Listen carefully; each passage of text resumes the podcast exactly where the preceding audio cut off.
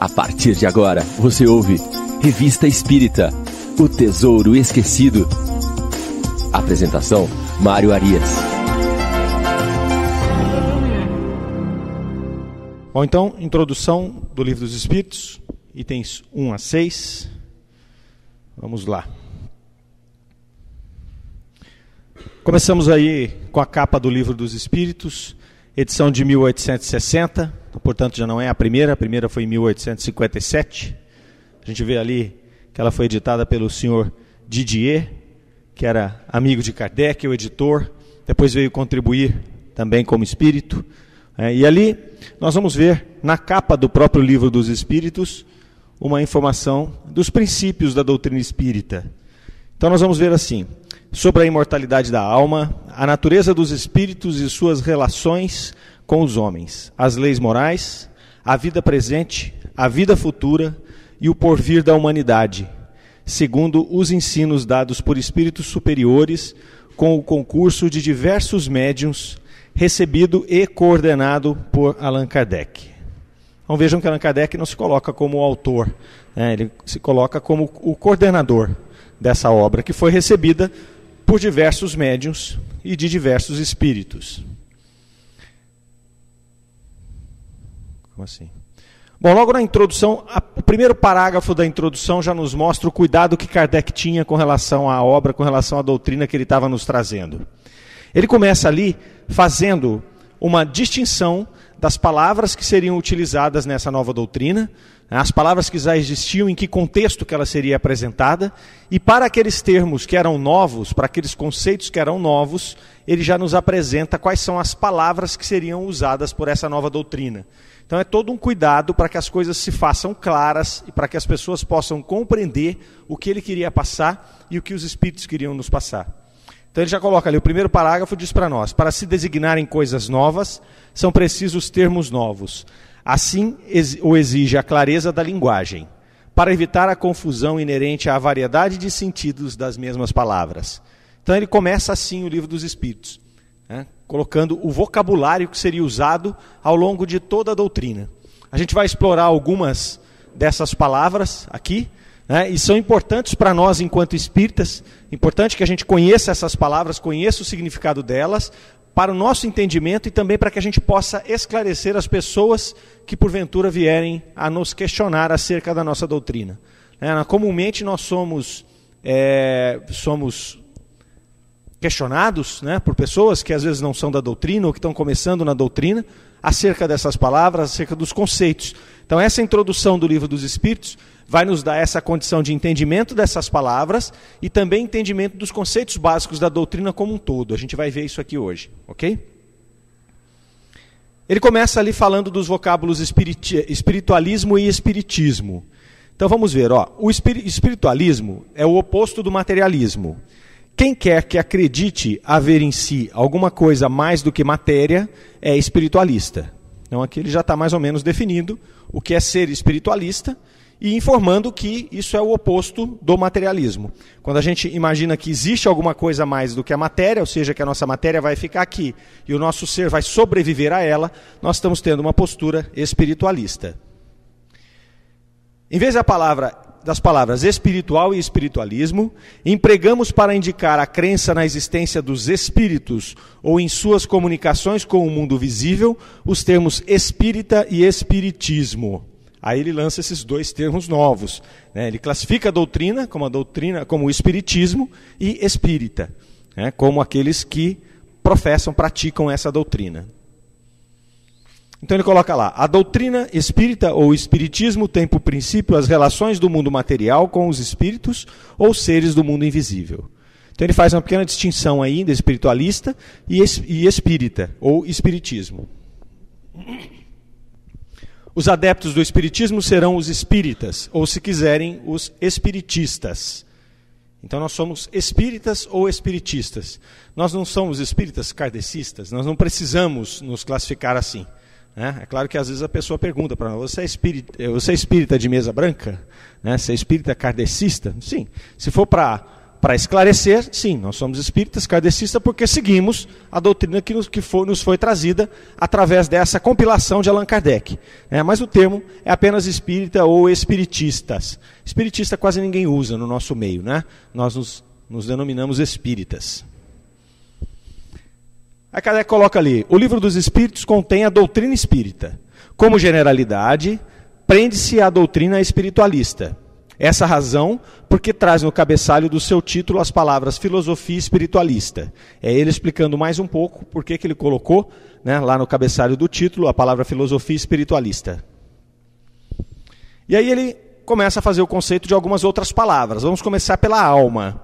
Ele vai falar de três correntes né, que eram comuns na época, são comuns até hoje, que é o materialismo, o panteísmo e o espiritualismo.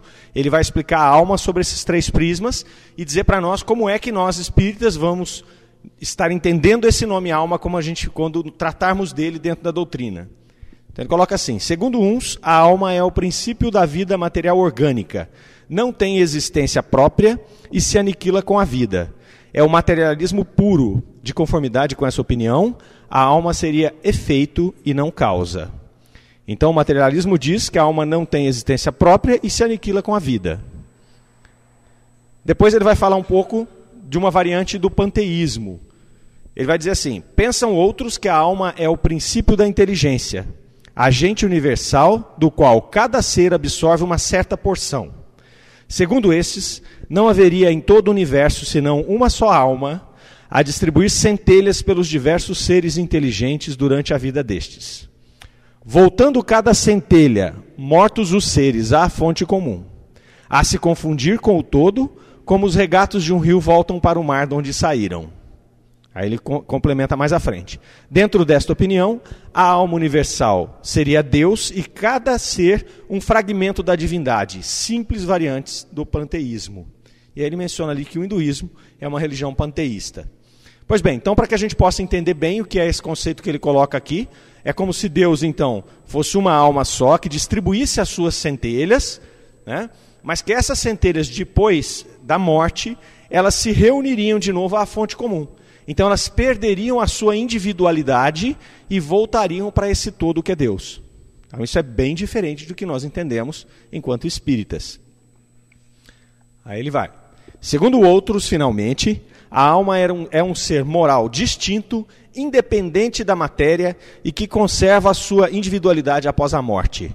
Esta acepção é, sem contradita, a mais geral. Essa doutrina, segundo a, a, a, segundo a qual a alma é a causa e não o efeito, é a dos espiritualistas. Okay?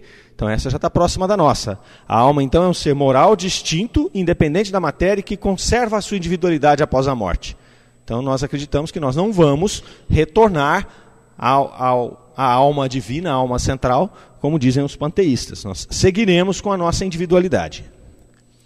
Julgamos mais lógico, continua Kardec, tomá-lo na sua acepção mais comum, e por isso chamamos alma ao ser imaterial e individual que em nós reside e sobrevive ao corpo. Então é aqui, aqui que Kardec coloca como é que nós vamos nos referir ao espírito, ou à alma, como ele coloca aqui. A doutrina espírita repousa naturalmente sobre a existência em nós de um ser independente da matéria e que sobrevive ao corpo, a alma. Aqui ele já coloca claramente que essa alma é o nosso espírito, né, que repousa sobre a nossa existência, é independente da matéria e que sobrevive ao corpo após o nosso desencarne. Ele parte agora para um outro conceito, também que seria colocado dentro da doutrina espírita, que é o princípio vital. Então ele vai lá, o princípio, o princípio da vida material e orgânica, qualquer que seja a fonte de onde promane, princípio esse comum a todos os seres vivos, desde planta até homem, pois que pode haver vida com exclusão da faculdade de pensar. O princípio vital é a coisa distinta e independente. Então vejam só, Pode haver vida com a exclusão da faculdade de pensar. Então, o princípio vital não está ligado ao espírito propriamente dito, ele está ligado à vida, à condição de existência de um ser orgânico. Ele continua: Para uns, o princípio vital é uma propriedade da matéria, um efeito que se produz achando-se a matéria em dadas circunstâncias. Segundo outros, é, é, e esta é a ideia mais comum, ele reside em um fluido especial, universalmente espalhado, do qual cada ser absorve e assimila uma parcela durante a vida, tal como os corpos inertes absorvem a luz. Este seria então o fluido vital que, na opinião de alguns, em nada se difere do fluido elétrico animalizado, ao qual também se dá o nome de fluido magnético ou fluido nervoso.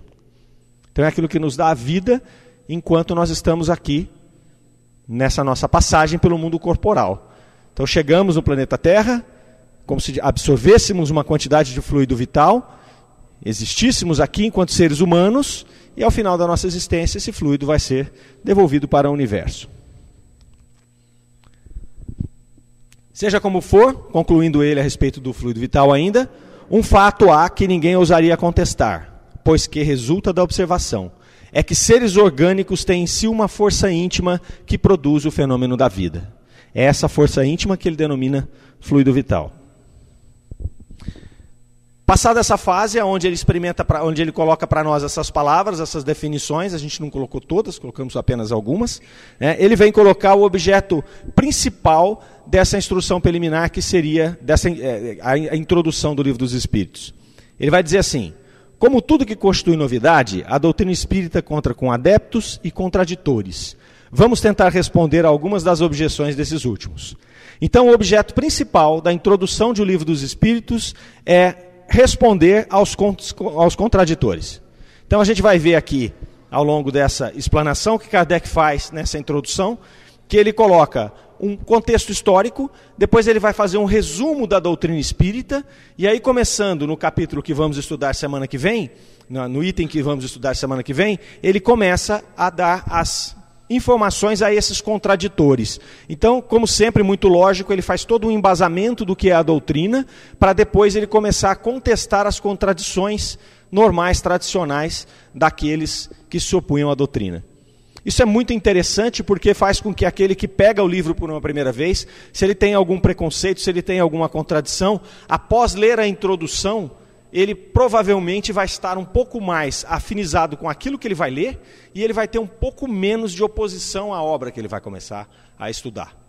É, se Kardec não tivesse tido esse cuidado, ele entrava logo nos princípios gerais do universo, falando de Deus, seguindo, e deixava que a pessoa se resolvesse lá no final. Né? Mas ele sabia que se a pessoa já tinha alguma oposição, se ela já tinha alguma situação de não aceitar aquele processo, aquela doutrina que estava sendo ali colocada, se ele não tivesse um contexto do que era, talvez ela não tivesse a paciência de chegar até o final e compreender todo, toda a grandeza daquilo que ele havia compilado. Então ele faz essa introdução e faz um resumo. Isso é bem interessante porque nos mostra o cuidado que Kardec tinha com relação a passar essa doutrina adiante. Aí ele fala então um pequeno relato sobre a história do fenômeno mediúnico. Então ele começa a contextualizar aquela pessoa que estava chegando na doutrina, ou que não a conhecia, ou que era opositor, de onde ela veio, como é que ela chegou até o momento da, da sua compilação no livro dos Espíritos. Então ele coloca lá que o primeiro fato observado foi o da movimentação de objetos diversos, né? designaram vulgarmente pelo nome de mesas girantes ou dança das mesas. Então aqui ele começa a explicar como é que surgiu esse fenômeno. Né? Então a gente sabe que ele surgiu em várias partes do planeta, começou lá em, em, em, em Amityville. Né? É, e aí depois ele se espalhou pelo planeta inteiro.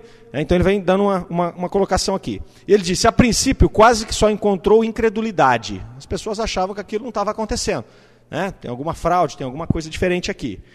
Porém, ao cabo de pouco tempo, a multiplicidade das experiências não mais permitiu que pusesse em dúvida a realidade. Porque quando houve a chegada da doutrina espírita, para nós a terceira revelação, como nós a entendemos, ela se espalhou pelo planeta inteiro. Então ela não dava margem para essa incredulidade. O fenômeno acontecia aqui, não. Aqui tem alguma coisa preparada, né? tem alguma fraude, tem algum charlatanismo. Mas se ele acontece pela cidade inteira, pelo mundo inteiro, é o que ele coloca aqui. A multiplicidade dessas experiências já não permite mais que se coloque em dúvida o fenômeno. E aí ele prossegue. Se tal fenômeno se houvesse limitado ao movimento de objetos materiais, poderia explicar-se puramente por uma causa física. Primeira coisa que ele faz a ponderação. Tá bom, ficou se movimentando ali, mas não passou disso, é uma causa física qualquer. Uma causa elétrica, uma causa magnética, alguma coisa que ficaria à mercê das ciências. Ele coloca ali: Já ali havia, no entanto, matéria para estudos sérios e dignos de prender a atenção dos cientistas. Por que assim não aconteceu? Então ele questiona aqui por que, que a comunidade científica não se interessou mais por esses fenômenos, já que eles eram quase que mundiais e já que eles eram incontestáveis. Por que, que os cientistas não se debruçaram sobre isso, não foram ali para tentar estudar né, as causas desse efeito que eles estavam ali vendo? Aí ele começa a esclarecer o porquê. Primeira coisa, essa questão da dança das mesas. Os, os, cientistas, os eruditos da época, achavam que aquilo era indigno deles estudarem uma coisa frívola daquela. Né? Aí Kardec até coloca aqui, foi uma pena que realmente eles ficaram só com a questão das mesas, porque poderia ter feito levitar qualquer tipo de, de, de, de material. É? Mas acabou se convencionando nessa questão das mesas e ele coloca isso como um fato que afastou um pouco a comunidade científica. Parecia meio com um jogo de salão, né? aquela coisa frívola, e os cientistas não queriam se aproximar muito disso para fazer o estudo. Outro ponto importante que ele coloca é que o fenômeno não se repetia na hora que os cientistas queriam. Então, quando aqueles que se dispuseram a fazer os experimentos, muitas vezes chegavam no local e não acontecia o fenômeno. E aí ele falava: bom, então aqui tem alguma coisa realmente que de charlatanismo, eu não consigo reproduzir. Ou então não conseguia reproduzir sob a metodologia que ele queria. Então ele falava: não, aqui não está certo, porque o cientista ele quer uma coisa que seja repetitiva, uma coisa que possa ser reproduzida, que possa ser provada no momento em que ele quiser, e da metodologia que ele estabelecer. Isso não acontecia ali. E outros diziam, mas há fraude nesse processo. E de fato havia, né? como em todos os lugares. Então haviam pessoas que começaram a se aproveitar desse tipo de fenômeno, que era mundial, e começavam a cobrar entradas para produzir os fenômenos.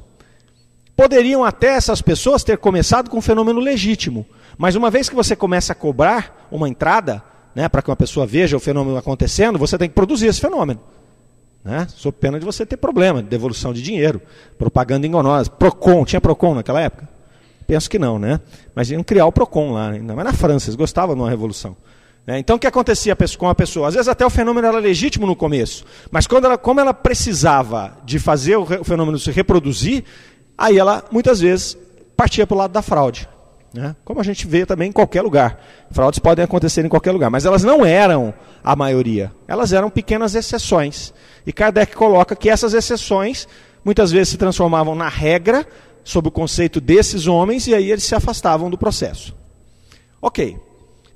Um pouquinho à frente ele fala para nós assim: Malgrado, porém, o que decretaram as mesas, pois que há mesas, continuaram a girar e podemos dizer como Galileu, todavia elas se movem. E os fenômenos não paravam de se multiplicar. Então, independentemente dos cientistas se debruçarem ou não sobre esse tema, para poder entender se a como aquilo se processava, se ele era verídico ou não, as mesas continuavam girando. Ou seja, os espíritos continuavam tentando se comunicar conosco, porque era chegada a hora. Era chegada a hora. E aí eu me lembro quando Jesus entrou em Jerusalém, que a multidão aplaudiu, um dos discípulos falou para ele: Mas se você tivesse entrado lá e ninguém tivesse aplaudido? Aí Jesus disse para ele: As pedras seriam aplaudidas. Né? Porque tem coisa que está para acontecer naquela hora. Esse momento do século XIX era o momento da doutrina espírita chegar até nós.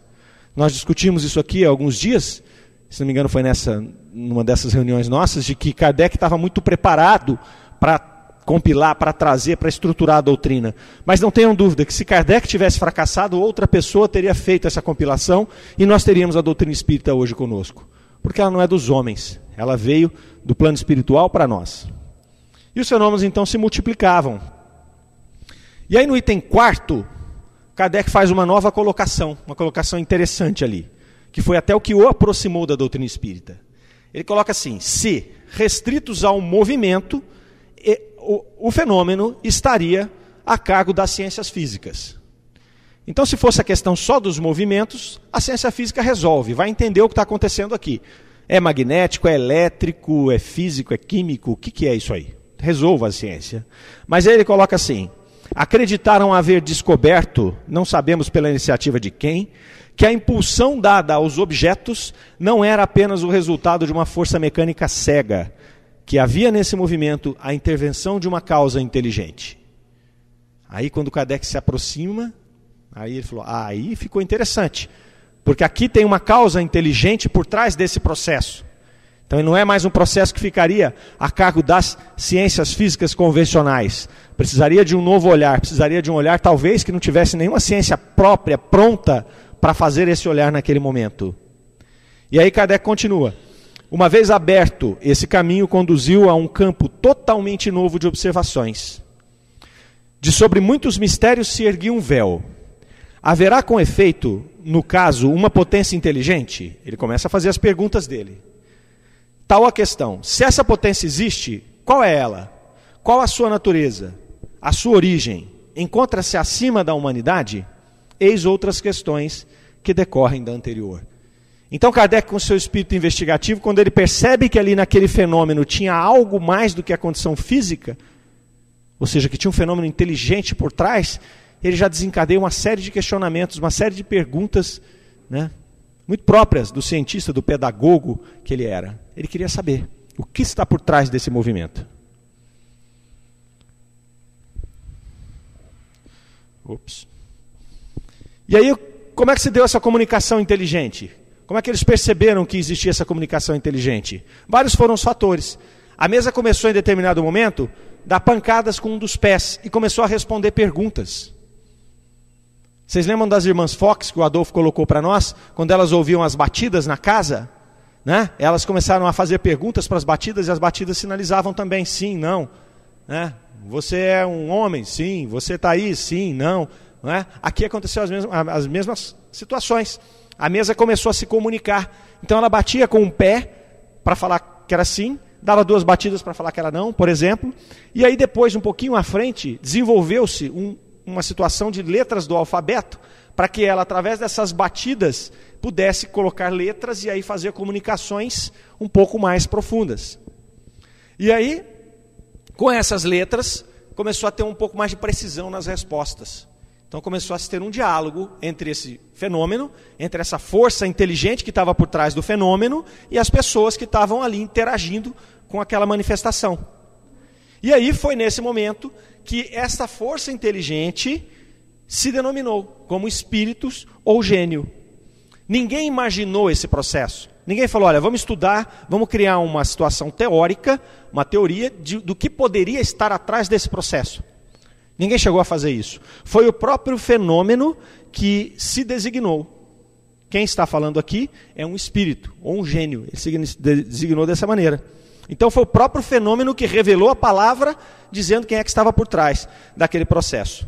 E aí Kardec coloca assim: muitas vezes, em se tratando das ciências exatas, se formulam hipóteses para ter-se uma base de raciocínio. Não é aqui o caso. O caso aqui foi o fenômeno mesmo se autodenominou.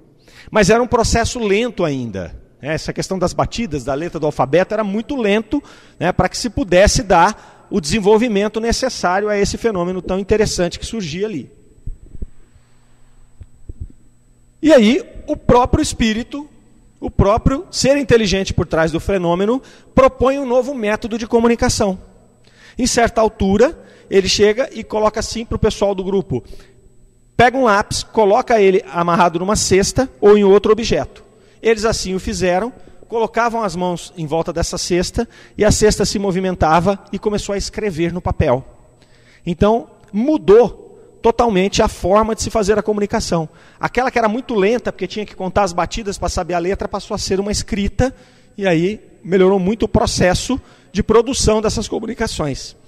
Mais uma coisa interessante: esse conselho foi dado simultaneamente na América e na França. Então vejam que interessante. Os espíritos que estavam se comunicando lá na América também deram a mesma informação. Olha, peguem aí um cesto, amarrem um lápis e vão fazer a experiência aí desse jeito. Então eles desenvolveram uma nova forma de comunicação. Aí já conseguiram ter velocidade e profundidade nessa comunicação. Já dava para escrever muito mais coisas, já dava para aprofundar um pouco o, o processo. Surge então uma outra situação que é a especificidade do fenômeno. Então a partir daí, a partir desse processo da sexta, eles começaram a perceber que pessoas dotadas de um poder especial podiam fazer essa cesta se mover. Aprofundando um pouco mais nesse estudo, identificou-se que eram os médiums, eram as pessoas que tinham as energias necessárias, os fluidos necessários para fazer com que o fenômeno se reproduzisse. Eles perceberam também que essa predisposição se dava através de causas físicas e causas morais. ela se reproduzia em todas as idades, qualquer sexo e desenvolvimento intelectual. Kardec trabalhou muito com criança, com adolescente, meninas de 12 anos, 13 anos, foram médios que trabalharam com Kardec, que trouxeram comunicações extremamente profundas, né, que estavam a, muito além do desenvolvimento intelectual dessas meninas. E foi detectado também que essa capacidade poderia ser desenvolvida. Que depois levou Kardec a criar o livro dos médiums, para ensinar as pessoas a desenvolver suas capacidades mediúnicas. Então vejam como a ciência vai tomando corpo aí nesse momento. E aí precisava de uma próxima fase. O que, que eles identificaram? Eles identificaram que a prancheta, a cesta e a prancheta, era nada mais, nada menos que um apêndice da mão do médium. E aí, uma hora, o médium toma o lápis e começa a escrever. Compulsivamente, muito rápido e compulsivamente ali, por um impulso involuntário, quase febril, ele coloca Kardec. Né? E aí, isso apresenta maior rapidez e mais facilidade de comunicação e mais completude naquilo que ia se escrever. Porque o caso da cesta ainda era um caso complicado. Era mais rápido do que as batidas, mas demorava muito. Imagine uma cesta ficar escrevendo ali, né? Então aquilo era bem complicado de, de acontecer. A partir do momento que o médium pega o lápis e começa ele a psicografar, o processo aumenta muito a velocidade e a condição de aprofundamento em cada uma das questões. Mas aí, com toda todo o critério que tinha Kardec, ele começa a estudar então qual é o papel dos médiums nas respostas. Qual é a parte que o médium pode ter nessa resposta? Porque vejam, uma coisa é eu ter uma cesta ou uma mesa levitando e batendo e fazendo as respostas. Outra coisa é eu ter uma cesta com lápis e a cesta escrevendo. E a outra coisa é eu pegar um lápis na minha mão e eu escrever. Como garantir que quem está escrevendo ali não sou eu? Como garantir que tem um espírito escrevendo ali? Então Kardec tinha esse cuidado, um cuidado tremendo com aquilo que ele estava fazendo. Ele não estava ali para brincadeira. Não é?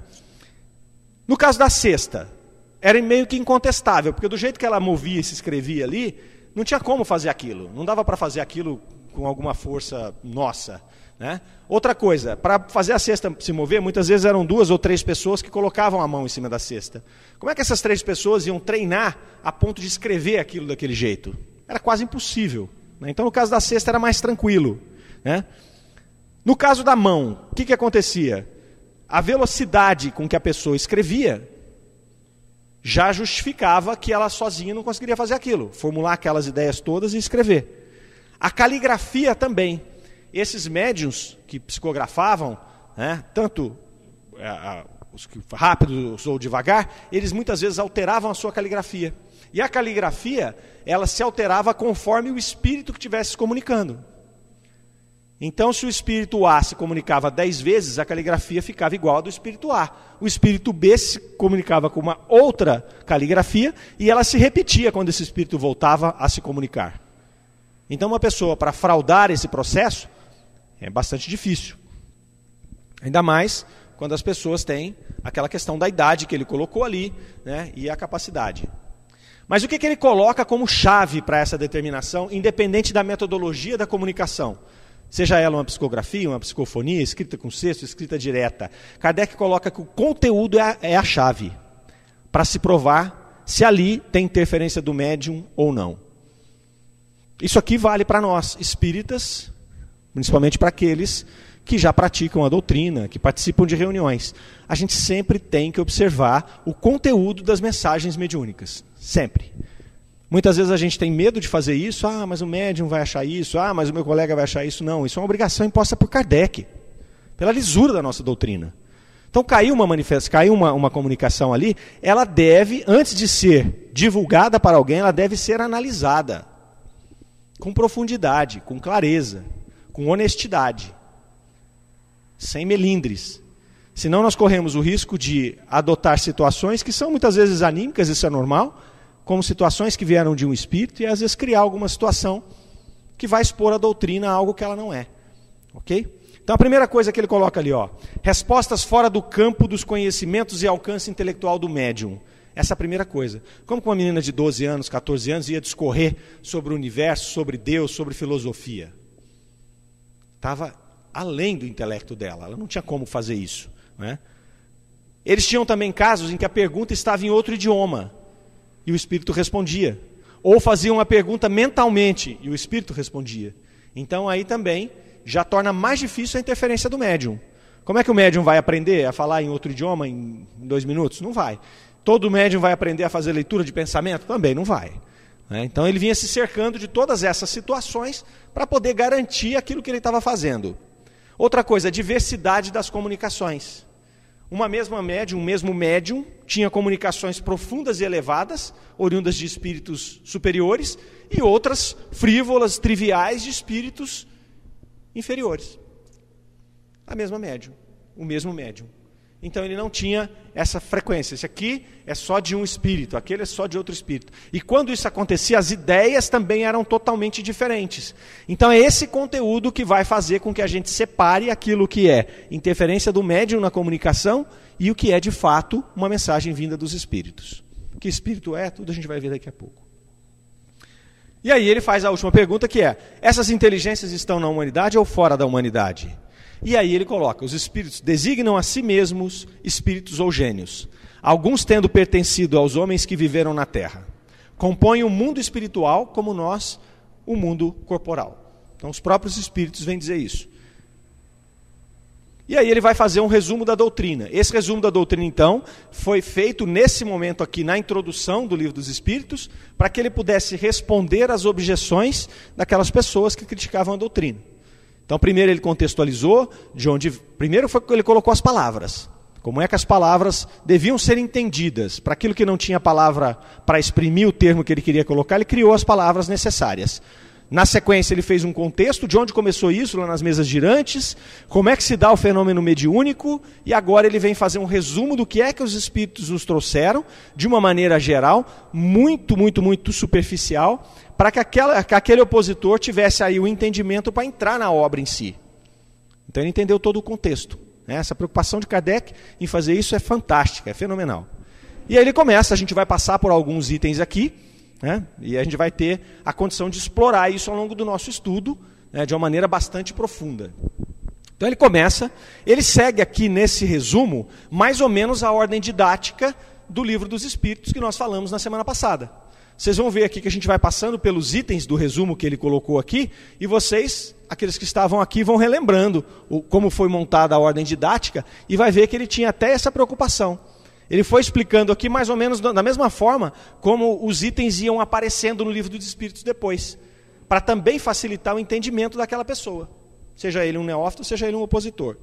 Então ele começa lá: Deus é eterno, imutável, imaterial, único, onipotente, soberanamente justo e bom.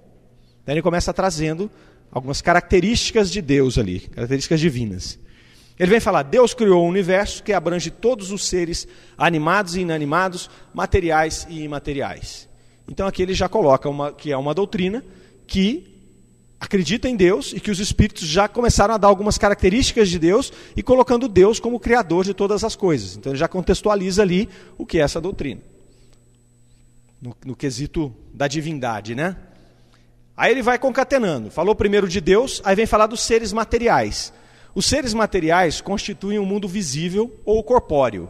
E os seres imateriais, o um mundo invisível ou espírita, isso é, dos espíritos. Então ele classificou lá atrás que quem estava por trás dos fenômenos eram espíritos ou gênios, e aqui ele já nos mostra que esses espíritos ou gênios, eles constituem um mundo invisível, ou seja, eles estão entre nós aqui, constituindo esse mundo. E que nós, seres encarnados, constituímos o um mundo visível ou o um mundo corpóreo. Então ele já separa os dois elementos aqui que estão sendo estudados. E aprofunda. O mundo espírita é um mundo normal, primitivo, eterno, pré-existente e sobrevivente a tudo. Então aqui ele vem corroborar Jesus, quando Jesus diz que meu reino não é desse mundo. Quando Jesus fala para nós que nós estamos aqui de passagem, lá no Sermão da Montanha, aqui a doutrina espírita já vem corroborar isso. O mundo espírita é um mundo normal, primitivo, eterno, pré-existente e sobrevivente a tudo. E aí ele coloca que o mundo corporal é secundário, poderia deixar de existir ou não ter jamais existido, sem que por isso se alterasse a essência do mundo espírita. Então vejam, o mundo espiritual está lá há muito mais tempo que o nosso mundo corporal o nosso mundo corporal aqui, ele já diz que ele, vai, ele é pré-existente e sobrevivente a tudo, ou seja, provavelmente em algum momento o nosso mundo corporal, quando nós entendemos, como nós entendemos aqui, ele pode até deixar de existir, pode acontecer alguma coisa, uma desintegração do nosso planeta, como já aconteceu com vários planetas aí nos milênios passados, e o mundo espiritual vai continuar existindo da mesma maneira, porque ele é o mundo normal, ele é o mundo real. Imagine isso aqui sendo colocado no século XIX, né? O, o impacto que teve. Continuo explicando. Os espíritos revestem temporariamente um envoltório material perecível, cuja destruição pela morte lhes restitui a liberdade. Então aqui ele já começa a falar como é que é a nossa existência aqui como seres humanos, que nós somos, na verdade, um espírito que está temporariamente aqui usando um envoltório material e que a morte vai nos restituir a liberdade. Então ele começa a dar aqui um novo conceito sobre a morte. A morte vai restituir a liberdade do nosso espírito. A morte vai possibilitar que a gente volte para o mundo invisível, para o mundo dos espíritos, para o mundo normal, primitivo, pré-existente. A alma é um espírito encarnado, sendo o corpo apenas o seu envoltório, aquele reforço que ele colocou ali na primeira. Há no homem três coisas, ele avança: o corpo, o ser material análogo aos animais e animado pelo mesmo princípio vital. Esse é o corpo. Aqui ele coloca: o nosso corpo não difere em nada do corpo de um animal. É, animado pelo mesmo fluido, pelo mesmo princípio vital. Então, o nosso, de um cavalo, de um cachorro, de um chimpanzé, é a mesma coisa. Isso é o corpo. A alma, ou ser imaterial, o espírito encarnado no corpo. Aqui faz toda a diferença. E ele coloca aqui um terceiro elemento, que ele chama de laço. O laço que prende a alma ao corpo, que é o perispírito. Então aqui ele coloca um conceito ainda mais novo, que ele não tinha colocado ainda nessa introdução, que é o do perispírito. Ele vai explicar um pouquinho à frente. Lento isso aqui hoje. O laço ou perispírito, que une o corpo e o espírito, é uma espécie de envoltório semimaterial. A morte é a destruição do envoltório mais grosseiro. O espírito conserva o segundo, que lhe constitui um corpo etéreo. Invisível para nós no estado normal, podendo tornar-se visível ou tangível em alguns casos. Aqui ele começa a explicar alguns fenômenos de aparições, algumas visões. E ele já nos mostra que é através do perispírito que isso é possível. Então ele colocou ali que nós temos o corpo, o espírito e o perispírito. Que após a morte, o corpo se decompõe e o espírito segue com o seu perispírito, que ele chamou aqui de envoltório semimaterial, corpo etéreo, né?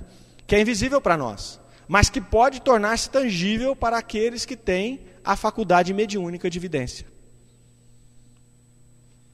Continua. O espírito não é, pois, um ser abstrato, indefinido. É um ser real, circunscrito, que em certos casos se torna apreciável pela vista, pelo ouvido e pelo tato. Aqui ele vem refutar aquela ideia do panteísmo, que uma vez desencarnados nós voltamos para o todo e perdemos a nossa individualidade. Coloca que não. Nosso espírito é um espírito, é uma individualidade e mais, ele é um ser real circunscrito. E que pode se tornar tangível. Pode ser ouvido e pode ser tocado. Começa a falar aqui agora das classes dos espíritos. Ok, nós somos então um espírito que passa por uma fase encarnado, que quando desencarna leva o seu perispírito junto e que pode se tornar tangível. Tá bom, mas todos os espíritos são iguais? Aqui ele começa a demonstrar para nós que não, que existem ordens, que existem classes. Então ele coloca assim: os espíritos pertencem a diferentes classes. Não são iguais nem em poder, nem em inteligência, nem em saber e nem em moralidade. Então ele já coloca para nós que o mundo dos espíritos, que o, mundo dos espíritos, o mundo invisível, ele é composto por vários espíritos e cada um em uma ordem, assim como nós. Então ele começa a mostrar que o, o, o, o plano espiritual é mais ou menos como a gente atua aqui no planeta Terra. É, existem diferenças entre cada um de nós. Então, existem pessoas que são mais evoluídas, pessoas que são mais inferiores, pessoas né, de todas as formas. No mundo espiritual é a mesma coisa.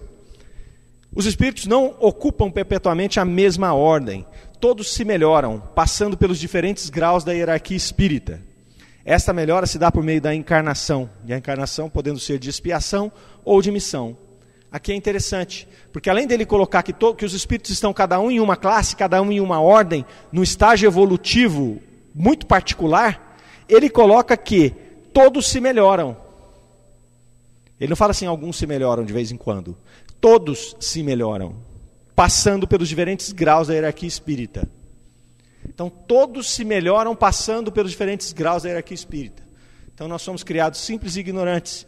Vamos, vamos evoluindo, depois vamos passando por, por esses diferentes graus da hierarquia espírita, vamos acumulando conhecimento, vamos nos melhorando, vamos subindo nessas classes e ordens de espíritos. E aí vamos nos diferenciando até chegarmos todos a uma questão de espíritos evoluídos ali. E ele informa ainda aqui que se dá por meio da encarnação. Então nós temos várias encarnações e elas podem ser de expiação ou de missão. Continua ainda nesse tema. Tendo o espírito que passar por muitas encarnações, segue-se que todos nós temos tido muitas existências e que teremos ainda outras, mais ou menos aperfeiçoadas, quer na terra, quer em outros mundos. Então veja que ele vai trazendo vários conceitos, né? A cada ponto desse, que são pontos mesmo, eu trouxe aqui é, na íntegra. Cada trechinho desse que ele coloca lá no resumo, na introdução do livro dos Espíritos, ele traz aquilo carregado de muitos conceitos.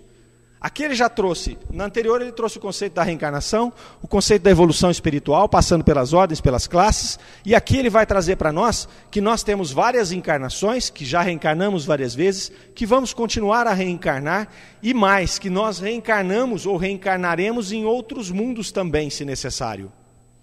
Então aqui ele já traz para nós o conceito de pluralidade das existências, de pluralidade dos mundos. Lembrando, Jesus há muitas moradas na casa de meu pai.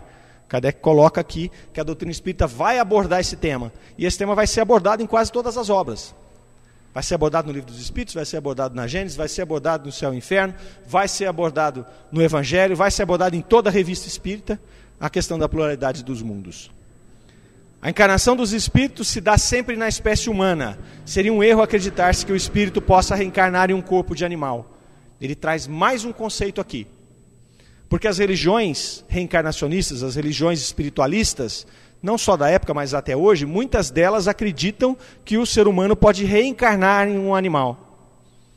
Kardec coloca aqui que, segundo a nossa doutrina, isso não acontece. Sempre na espécie humana. Né? O espírito não pode encarnar o corpo de um animal. Então aqui ele já deixa isso claro. E aqui ele já nos coloca um outro conceito, o da não retrogradação do espírito. O espírito não retrograda. Uma vez dado um passo na escala espírita, um, um passo evolutivo, você não vai dar um passo atrás mais. Você não vai retroagir. Ok? Às vezes a gente fala, poxa, mas vai lá. Se eu estou aqui hoje, eu estou numa condição boa. De repente eu tenho uma atitude ruim e faço, cometo um crime. Eu mato uma pessoa, mato dez pessoas. E aí eu vou ter que espiar, vou ter que passar várias encarnações em maneira deplorável aqui. Isso não seria um retrocesso? Não seria um retrocesso. Porque, na verdade, a, a, a escala espírita, o nosso andar na escala espírita, ele é uma escada, só que esse degrau da escada não é um degrau curtinho, que a gente dá um passo de cada vez. Ele é um degrau longo. Então, você deu um passo aqui, ele é um degrau longo até você chegar na condição de dar o outro passo. O que a gente faz é ficar zanzando em cima desse degrau. A gente vai para frente, vem para trás, vai para o lado, volta para o outro. Se nós formos reto, rapidinho a gente vai subir os degraus. O, acontece que, como o degrau é largo, a gente fica brincando de rodopiar nesse degrau. Então eu dou dois passos ali, cometo uma bobagem, volto, tenho que espiar. Né? Então o que nós conversamos aqui na semana passada. Eu posso prorrogar esse processo de encaminhamento na escala. Mas eu não vou retroagir. Jamais. Uma vez que eu subi, dei um passo na escala, eu não volto para o passo anterior. Eu não perco as minhas características, as minhas habilidades, né? as minhas. aquilo de bom que eu, que eu adquiri.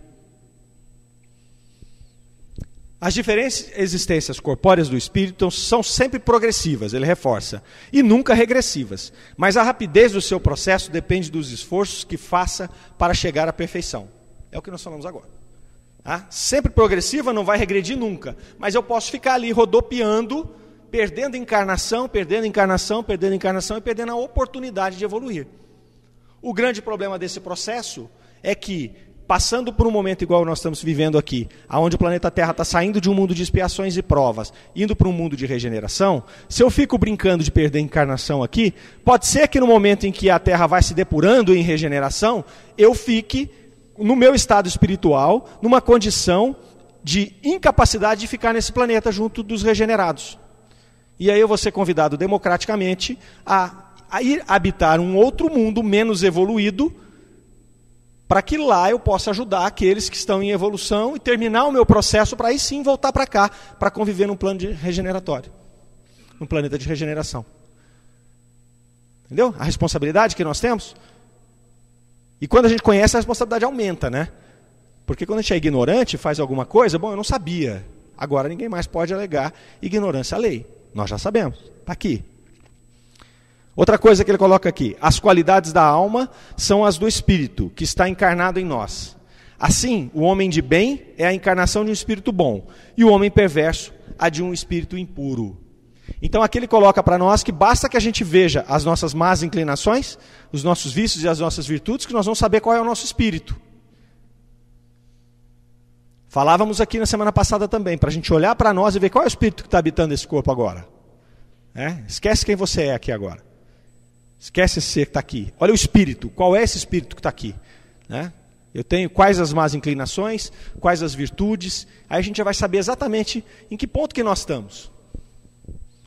Nós estamos quase todo mundo ali na terceira ordem, né? Estamos mais para frente no degrau, mais para trás, onde é que nós estamos ali? É? Onde nós já andamos.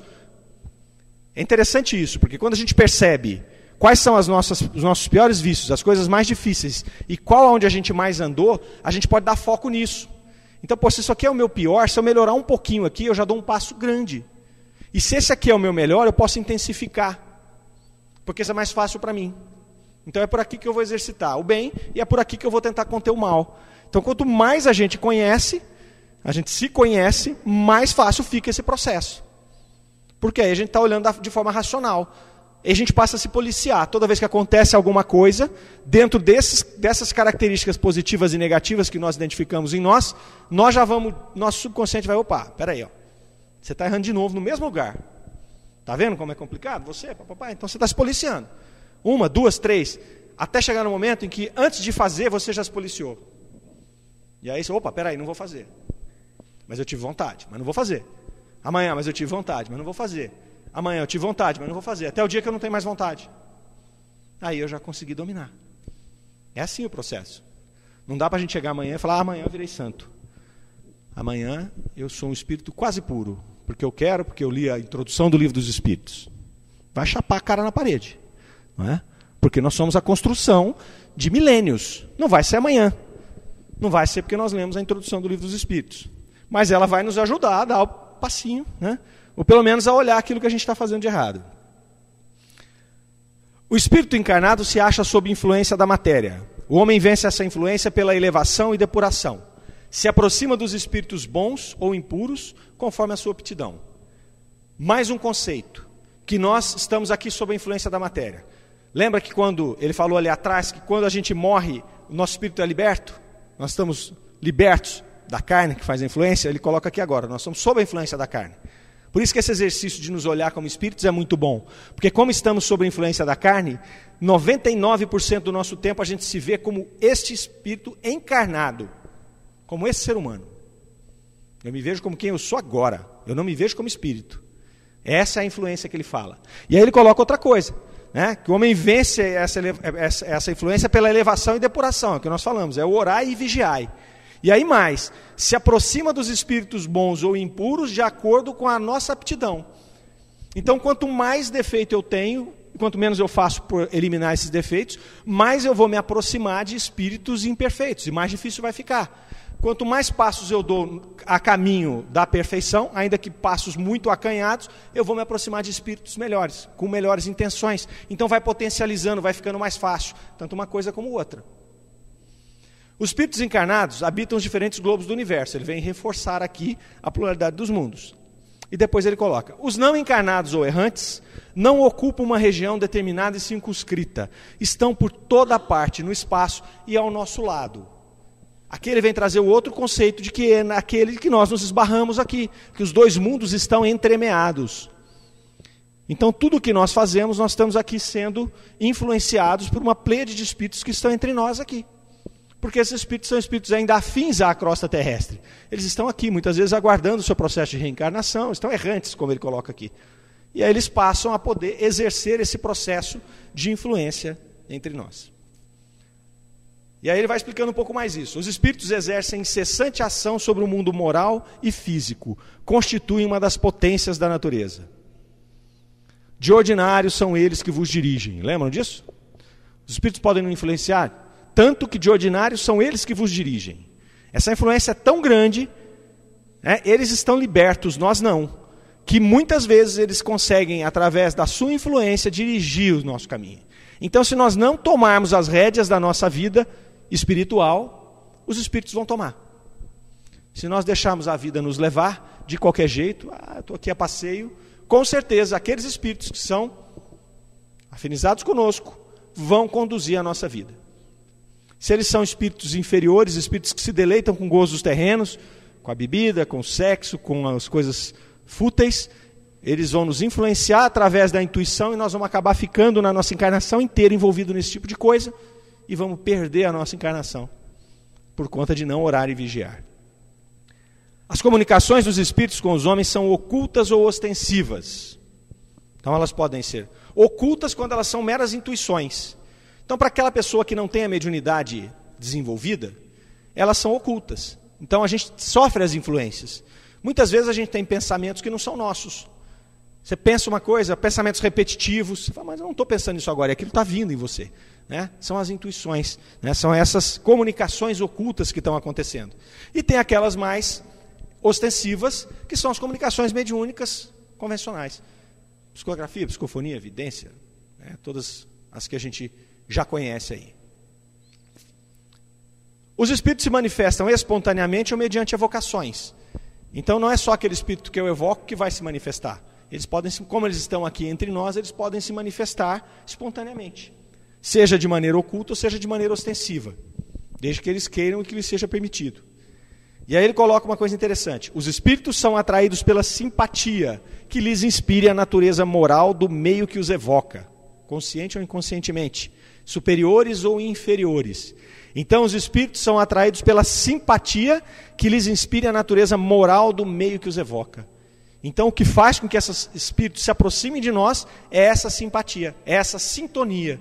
Por isso que eu disse para vocês que a gente tem que olhar as nossas más inclinações e tentar eliminar. Porque a partir do momento que você começa a se policiar e se dosar dessas más inclinações, esses espíritos que estão conosco, buscando essas más inclinações nossas, seja para se aproveitar dessas sensações que a gente emana quando estamos envolvidos nessas paixões, ou seja, para até nos influenciar negativamente, seja por inferioridade, seja por algum problema que nós tivemos no passado e eles não querem que a gente avance. Né? A partir do momento que a gente se sintoniza desse jeito, nós estamos à mercê desses espíritos. Eles nos dirigem. A partir do momento que a gente começa a lutar contra isso, você primeiro acaba tendo até um ataque, né? as coisas começam até piorar. Você sente aquela sensação, começa um ataque mais ostensivo. Aí vai chegando um determinado momento que esses espíritos vão se desanimando e vão atrás de outros que têm a sintonia. É por isso que é a nossa luta do dia a dia de tentar se melhorar, para que a gente possa ter melhores companhias do que a que nós temos.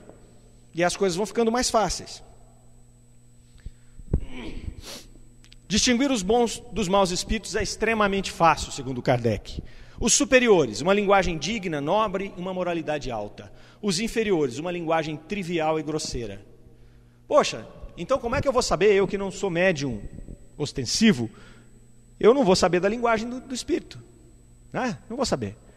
Eu não consigo vê-los, eu não consigo escrever através deles, eu não consigo falar através deles. Então como é que eu vou distinguir? Não é tão fácil assim como Kardec falou, mas é. Nós pressentimos, nós pressentimos quando nós estamos tendo bons acompanhamentos ou maus. Aquele dia que você está irritadiço, aquele dia que você está tenso com qualquer coisa, sem uma questão aparente, né? não vale assim, bom, eu dormi três horas essa noite, estou bravo hoje, então é um espírito que está me acompanhando. Não põe a culpa no espírito, pô, você está com sono. Né? Agora, se não tem razão aparente, eu estou bem fisicamente, está tudo bem, mas eu estou com aquelas situações, estou bem agora, daqui a pouco eu tenho uma, uma crise. Isso pode, pode ser uma aproximação de algum espírito infeliz que está ali provocando aquele sentimento. Vejam quando você chega num local onde comumente tem espíritos inferiores. Qual é a sua, a sua sensação ali dentro? Você não percebe aquilo pesado, aquele ar pesado, complicado, nos influenciando? E quando você chega numa casa igual essa aqui? Né, às vezes você passou um dia ruim, lá fora, eu vou para o centro, começa a dar dor de cabeça, começa não sei o quê, o telefone toca, para a gente não chegar aqui. A hora que você passa aquela porta, tudo muda. Dificilmente a gente sai daqui da mesma forma que nós entramos. É essa a questão aqui. Né? Agora, quando a gente vai analisar uma comunicação em si, é muito fácil, basta olhar a linguagem. É o conteúdo que ele nos falou ali há pouco, alguns itens atrás. E ele coloca ainda, ó, a moral dos espíritos superiores se resume como a do Cristo na máxima: fazer aos outros o que quereríamos que os outros nos fizessem. Então é simples. Basta analisar essa máxima, analisa a comunicação, analisa a influência que está acontecendo com você, para você saber se você está sendo influenciado por um espírito bom ou por um espírito mau. Os espíritos bons ensinam-nos ainda que o egoísmo, o orgulho, a sensualidade são paixões que nos aproximam da natureza animal, prendendo-nos à matéria. Então veja, se a gente vem na nossa escala evolutiva, saindo lá do processo né, de mineral, vegetal, animal, passando pela escala animal inteira, chegando na escala hominal, ainda com uma carga animal tremenda, com um caminho enorme para trilhar na questão espiritual, quando nós nos envolvemos com essas paixões, que são paixões animais, a gente se prende à matéria. E nos prendendo à matéria, a gente fica rodando no degrau da evolução. Aí você fica mais longe do próximo degrau para dar aquele passo. Porém, os espíritos bons também nos ensinam que não há não, não, não haver faltas irremissíveis, que a expiação não possa pagar. O meio de consegui-lo encontra o homem nas diversas existências que lhe permitem avançar, conforme os seus desejos e esforços, na senda do progresso para a perfeição que é seu destino final. Então, não obstante a nossa fraqueza, né, nessa análise que a gente vai fazer do nosso espírito, por mais que a gente se olhe ali e encontre um espírito endurecido ainda, cheio de vícios, né? que cai toda vez, os Espíritos nos colocam que não, há, não existem faltas irremissíveis. Não interessa o ponto que você está, você vai andar, você vai conseguir evoluir. Né? E vai depender muito do seu esforço. Quanto mais esforço você tiver agora, mais rápido você vai chegar lá. E uma coisa interessante é que esse processo, ele é muito lento no começo, mas depois, na hora que ele começa, digamos, a pegar velocidade, a pegar força, fica mais fácil. E é fácil a gente entender por quê fica mais fácil porque a gente já não tem mais tanto essa carga que nos aproxima da natureza animal, então nós já estamos mais livres, e nossas companhias passam a ser espíritos mais evoluídos, que nos ajudam, e menos espíritos inferiores que nos puxam para trás. Então, se você soma a leveza de sair de perto do, do, do, da nossa questão animal com a companhia que nós temos a nos empurrar, a gente vai ver que a cada passo que a gente dá fica mais fácil, fica mais rápido essa caminhada. Então, não obstante aonde a gente estiver, a gente tem que olhar com fé para frente e falar: meu, vai dar certo, vai dar certo. É por isso que nós estamos aqui, né, na véspera do feriado, estudando o livro dos Espíritos, só começando. Né? Então, vejam como vai ser profundo esse estudo, né, como a gente vai poder conhecer mais a nossa doutrina e fazer disso uma ferramenta para a gente poder avançar na nossa escala evolutiva. Paulo de Tarso sofria com isso, né? ele dizia que criatura infeliz que eu sou, que as coisas que eu quero eu não faço e as que eu não quero estou sempre a fazer. Então vejam, gente, se Paulo de Tarso, que teve um contato direto com Cristo, que era um homem erudito, que era um estudioso, tinha essa dificuldade, então nós temos que nos dar o direito de ter também. Né? E ele venceu, nós também vamos chegar lá. Vamos, meu querido. Bom, então esse aí é o resumo da doutrina espírita. E aí Kardec coloca: vejamos agora as objeções que se lhe contrapõem. Isso aqui nós vamos ver na próxima reunião nossa, na próxima quarta-feira. Adolfo restabelecido, vem fazer o item 7 ao item 17, terminando aí a introdução dos espíritos, para que na outra semana a gente entre no estudo do livro, ok? Então, que Deus nos abençoe a todos. Muito obrigado.